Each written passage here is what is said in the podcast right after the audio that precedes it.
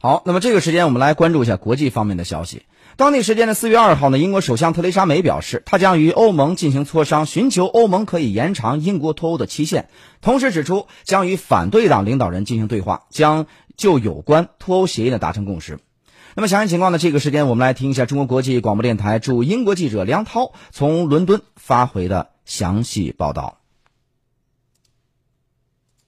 当地时间二号晚间，英国首相特蕾莎梅在主持了长达七个小时的内阁会议后，在首相府官邸前发表声明。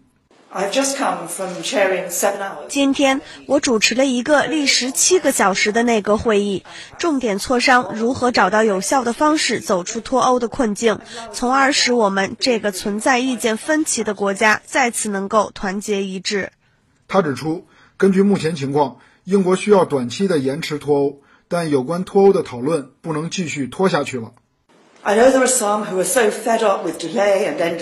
我知道一些人已经受够了延迟和无穷无尽的辩论，他们急于在下周脱离欧盟，哪怕是无协议的硬脱欧。长远来看，我们也为应对无协议脱欧做好了准备，但是有协议脱欧还是最好的一种选择。因此，我们需要尽可能短期延长里斯本条约第五十条，让我们可以达成协议。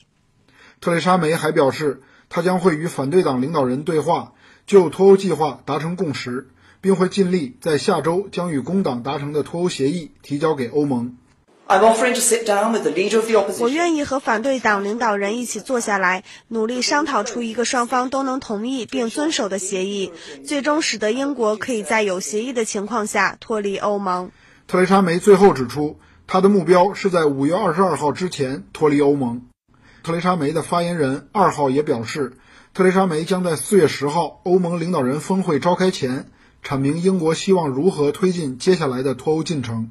欧盟方面在上周答应了英国推迟脱欧的决议，但表示如果英国能在本周就脱欧协议达成一致，英国脱欧日期可延至五月二十二号，否则英国必须在四月十二号脱欧。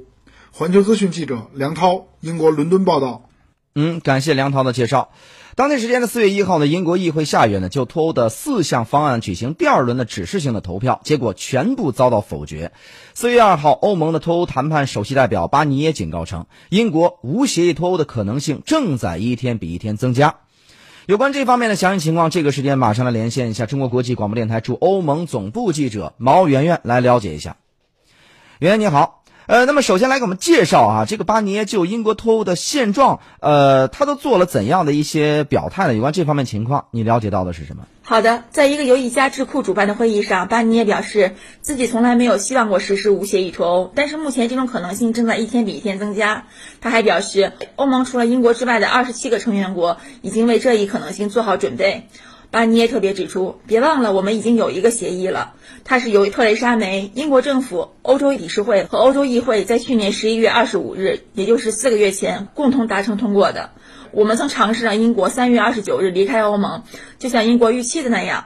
如果英国依然希望以一种有序的方式离开欧盟，那么这个协议就是唯一的协议。他还说，如果这个协议在英国还是无法通过，那么另外两个选项则是无协议脱欧和寻求更长期的推迟脱欧。班尼耶表示，延期脱欧对欧盟来说具有重大风险，因此延期脱欧必须有充分的正当理由。延期脱欧会带来经济和政治成本。如果英国在五月二十三日依然是欧盟成员的话，那么他将必须参加欧洲议会的选举。主持人，嗯，那么虽然欧盟方面和英国政府啊都希望避免无协议的脱欧，但是如果真的发生了，呃，那么它会带来怎样的一些影响呢？好的，根据英国政府发布的报告，无协议脱欧会让英国国内生产总值下降约百分之七点七。它还会影响投资方面，比如多家银行已经表示将变更他们的总部所在地，还有一些公司因担心可能无法再自由进入欧洲单一市场，都在尽力采取措施以减少无协议脱欧带来的金融冲击。无协议脱欧会对欧盟成员国的国内生产总值和购买力均产生影响，它还将冲击到英国和欧盟的就业、交通、旅游和电信等多领域。主持人。好的，感谢毛圆圆的介绍。那么接下来我们再来关注到法国总统马克龙的二号就英国脱欧的事宜呢，表示希望英国在四月十号之前拿出一份获得大多数支持的替代性方案，否则就会面临无协议的脱欧。有关这方面的详细情况，这个时间我们来听一下中国国际广播电台驻法国记者贾延宁从巴黎发回的详细报道。马克龙当天在总统府埃里舍宫与到访的爱尔兰总理瓦拉德卡举行了会谈。会谈后，马克龙表示，如果英国在脱欧公投三年后仍然无法拿出一份得到大多数支持的解决方案，英国实际上就是选择了无协议脱欧的道路。他表示，欧盟不能被英国国内的政治危机所绑架，英国应该在从现在到四月十号之间的这段时间里拿出一份能得到大多数支持的可信的脱欧方案。他同时表示，反对为进一步谈判拖延太长时间。爱尔兰总理瓦拉德卡也赞同马克龙有关英国应该尽快拿出一份替代方案的看法，并表示，爱尔兰反对没有明确目标的延长脱欧谈判。在英国议会三次否决了首相特蕾莎梅提交的脱欧协议后，欧盟将在四月十号召开特别峰会，商讨下一步对策。